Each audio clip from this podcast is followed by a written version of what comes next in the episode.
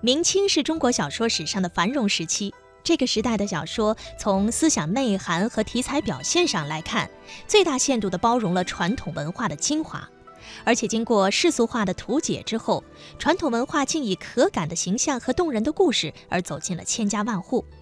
那么，明清小说繁荣的原因是什么？明清小说和现代戏曲、影视以及交响音乐的结合又产生了怎样的效果？下面呢，我们就通过“文学音乐与远方之明清小说”这个专题，一起来了解一下。从明代开始，小说这种文学形式充分显示出其社会作用和文学价值，打破了正统诗文的垄断，在文学史上取得了与唐诗、宋词、元曲并列的地位。云霄仙子，此镇到底是何镇啊？九曲黄河镇。九曲黄河镇，三位仙子，那我怎么看到的是地面平坦、花团锦簇的景象，并没有看到半点凶险呢？这是电视剧《封神英雄榜》中三霄姐妹云霄、碧霄、琼霄发动阵法为赵公明报仇的片段。这部电视剧正是根据明朝小说《封神演义》而改编的。北京晨报副刊部主任蔡辉：明清的城市化比较发展，他对这个商业是非常重视。我们可从这个整个的这个 GDP 的规模来说，明清两代就明显强于前代。正是因为呢，呃，城市繁荣了，城市一繁荣呢，那肯定就要刺激戏剧繁荣，刺激戏剧繁荣以后呢，它就会刺激小说繁荣。不仅是影视作品。甚至是戏曲，都将《封神演义》作为创作蓝本进行加工改编。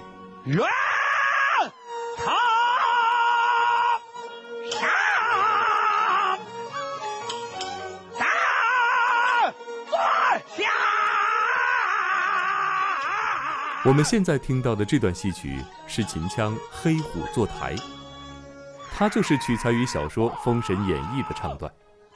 这段《黑虎坐台》是秦腔《黄河镇》中最有名的唱段之一，讲述的就是赵公明的三个姐妹布下九曲黄河阵，替赵公明报仇的故事。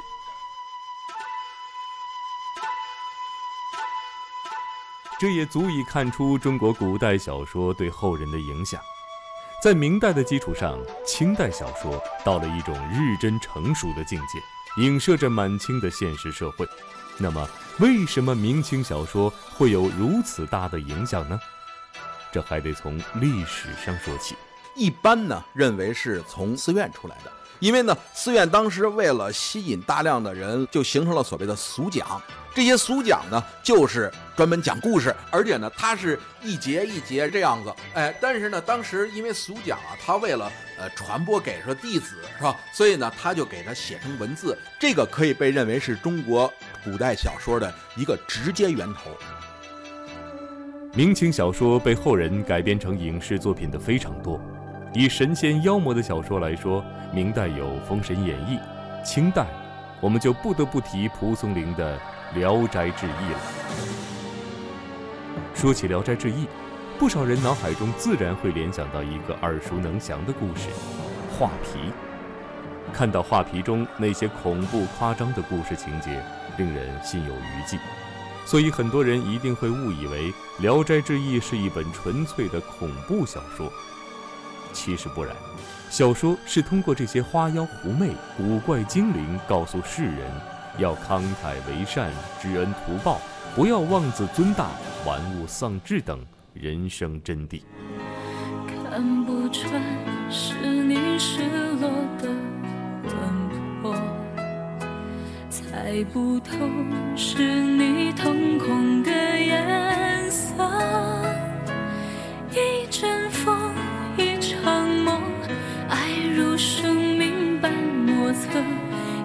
的心到底被什么蛊惑？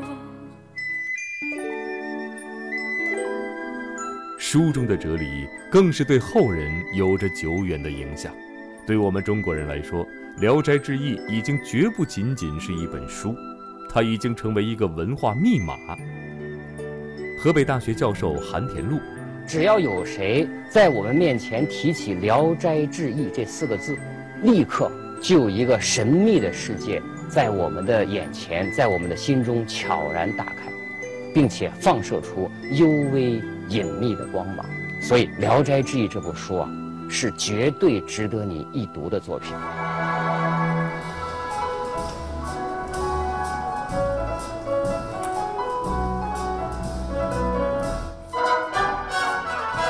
随着一曲爵士音乐，我们从神仙妖魔转入人间。这首乐曲是由中国电影交响乐团演奏的爵士版《天上掉下个林妹妹》。原版《天上掉下个林妹妹》是越剧《红楼梦》中的著名唱段，堪称经典。《红楼梦》是明清白话小说的巅峰之作，更是被誉为中国古典四大名著之一。小说以贾、史、王、薛四大家族的兴衰为背景，通过家族悲剧、女儿悲剧及主人公的人生悲剧，揭示出封建末世危机。刚刚我们听到的乐曲，在戏曲曲调里加入了爵士曲风，这是创新；爵士中展现出戏曲魅力，这是传承。钢琴演奏陈清志。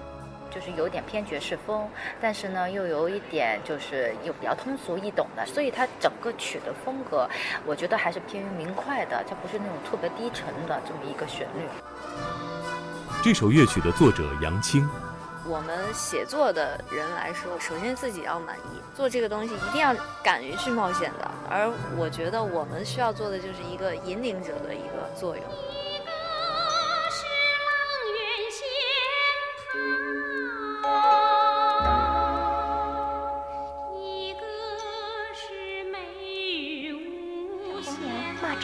是银焰画枪头是什么意思？这是所有根据小说《红楼梦》改编的作品中，人们最津津乐道的八七版电视剧《红楼梦》。这个宝黛在桃树下共读《西厢记》的经典片段，出现在书中的第二十三回。两个人的爱情苗头，也是从这一刻开始的。著名作家、红学研究家刘心武通过这一回，作者就展示了两个人之间的感情有了一个联系的一个渠道，就是在他们之前的中国传统文化当中的那些美好的、正面的东西，啊，就是那些对封建的伦理道德的主流价值观念进行挑战的东西，他们两个都接受了，然后他们两个呢心心相印。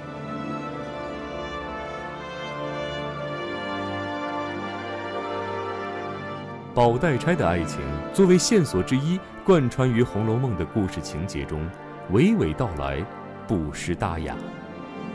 就像这首由著名的八七版电视剧《红楼梦》主题曲《枉凝眉》改编的《红楼梦》钢琴协奏曲，在音乐中，钢琴与交响结合，时而细腻，似宝黛互诉情愫；时而宏大，又像诉说家族故事。这首作品的钢琴演奏家克劳迪亚·杨说：“那么，我个人作为钢琴家，我希望是用啊古典音乐，就是西方的古典音乐，来表达呃中国的古典文学，就是四大名著《红楼梦》。呃，希望更多全世界人都能够通过这首协奏曲，能够了解中国的古典文学。明清小说是中国传统文化的经典，在滚滚前行的历史大潮中。”如何更好地品读经典，让其以生动的形象和动人的故事走进当代人们的心中，是很多人为之努力的动力所在。根据明清小说改编的戏曲、影视、交响音乐，这些衍生品如今以不同形式的经典出现在我们的生活中，他们得到了受众广泛的喜爱。这正是在对明清小说的传承延续。也是对明清小说的再一次诠释。不可否认的是，勇于创新是传承经典的必经之路。在欣赏这些作品的时候，我们也可以重温经典，感受古典文学中的那些魅力。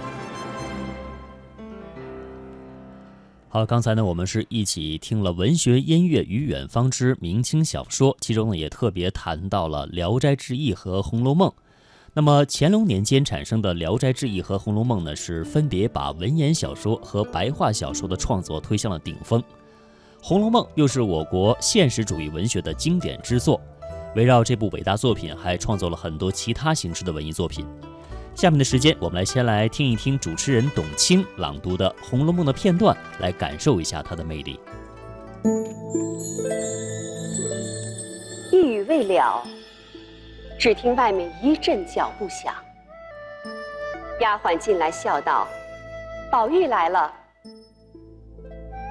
黛玉心中正疑惑着，这个宝玉不知是怎生个被懒人物，懵懂顽童，倒不见那蠢物也罢了。